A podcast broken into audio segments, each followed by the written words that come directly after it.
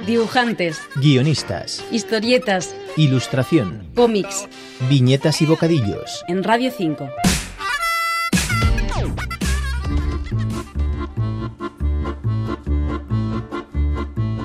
La Casa del Dibujante es un curioso cómic de Han realizado junto a los arquitectos Monse Muntadas y Santi Llagostera que nos hace reflexionar sobre la conservación del patrimonio urbanístico rural. Está publicado por Amaníaco Ediciones y precisamente con el editor Jordi Coll nos hemos puesto al habla para que nos cuente cómo surgió este tebeo. Este es un proyecto que Han tenía, que estaba haciendo para un grupo de arquitectos que se dedican precisamente a la, a la preservación y a la conservación del, del, patrimonio arquitectónico. Entonces, bueno, esta fue una cosa que empezó Han digo, y es una forma de, de hacer entender a la gente pues el, las técnicas constructivas y tal. Digo, ya sé que será un público muy reducido al que puede interesar y más porque el cómic inicialmente estaba hecho en, en catalán. Ahora hemos sacado la, la, edición en castellano. En concreto hace referencia pues a la arquitectura de las casas de la zona del Ripollés, que es donde vive él. Aunque se centra en una zona geográfica concreta, se puede extrapolar a cualquier región española. Monse Muntadas y Santi Llagostera han marcado la pauta de los aspectos de la arquitectura que se abordan en el cómic. Han, cuando hace un cómic, siempre se documenta mucho. Y entonces, en este caso, claro, tiene dos arquitectos que le están contando el por qué las casas se hacían de esa manera, el por qué se usaban ese tipo de materiales.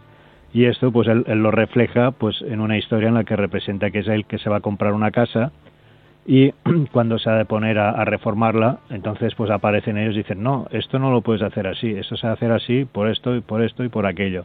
Y de esta manera pues conduce al, lector a, entender pues el, por qué se usan esos materiales en las casas, el sentido que tenía, ¿vale? las dimensiones de, de los edificios porque eran de, de, esos, de esas medidas y bueno, y todo esto pues uh, Han lo va contando de una manera que no te das cuenta y estás aprendiendo, digamos, pues conceptos de, de arquitectura, conceptos de, de, la gente que se dedica a restauración.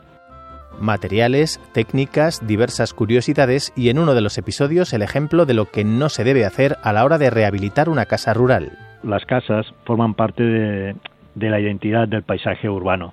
Entonces, claro, tú te vas a, a un pueblecito y lo normal pues que te encuentres casas bajas, con tejado y tal. Claro, si ahí en medio de repente te encuentras un edificio de 10 plantas de acero y cristal, pues aquello rompe con el entorno, rompe con la estética y, claro, ya no sabes muy bien pues si estás en un pueblecito del Ripollés o, si estás en, la city londinense. Pierdes un poco la, la identidad del, del barrio. Han ya nos había enseñado entornos rurales con mimo y detalle en álbumes de Super López como Los Cerditos de Camprodón y otros. En El Asombro del Robot, que sale, digamos, todo lo que es el barrio de Baicarca de aquí de Barcelona. Incluso sale la, las Ramblas de Barcelona, donde está la, el, el, dibujo de Miró, abajo en las Ramblas, ¿vale? Pues todo esto, claro, Han lo fotografió. Incluso cuando hacían la revista Super López, Han lo explicaba, digamos, la, la manía que tenía él de fotografiar, que si salía una farola, era una farola y te sacaba la foto y decía, no, esto, esta farola, este tipo de farolas existen, no me las invento. Y en algunas escenas conversa con uno de los personajes de sus viñetas. Al principio iba a ser Super López, pero se optó por cambiarlo. Al dejar la serie, al, jubilarse, entre comillas, pues Han como aquello decía, a ver, mmm, si he dejado de hacer Super López es un contrasentido que vuelva a sacar a Super López. Aparte de aquello de que pudiéramos tener problemas pues por, por el uso del personaje.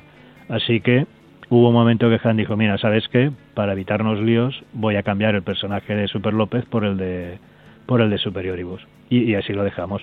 A ver, también es una forma de, de desconectar, decir, cerré la etapa de Super López, estoy haciendo otras cosas, no voy a seguir tirando de, de, del personaje que ya, ya he abandonado.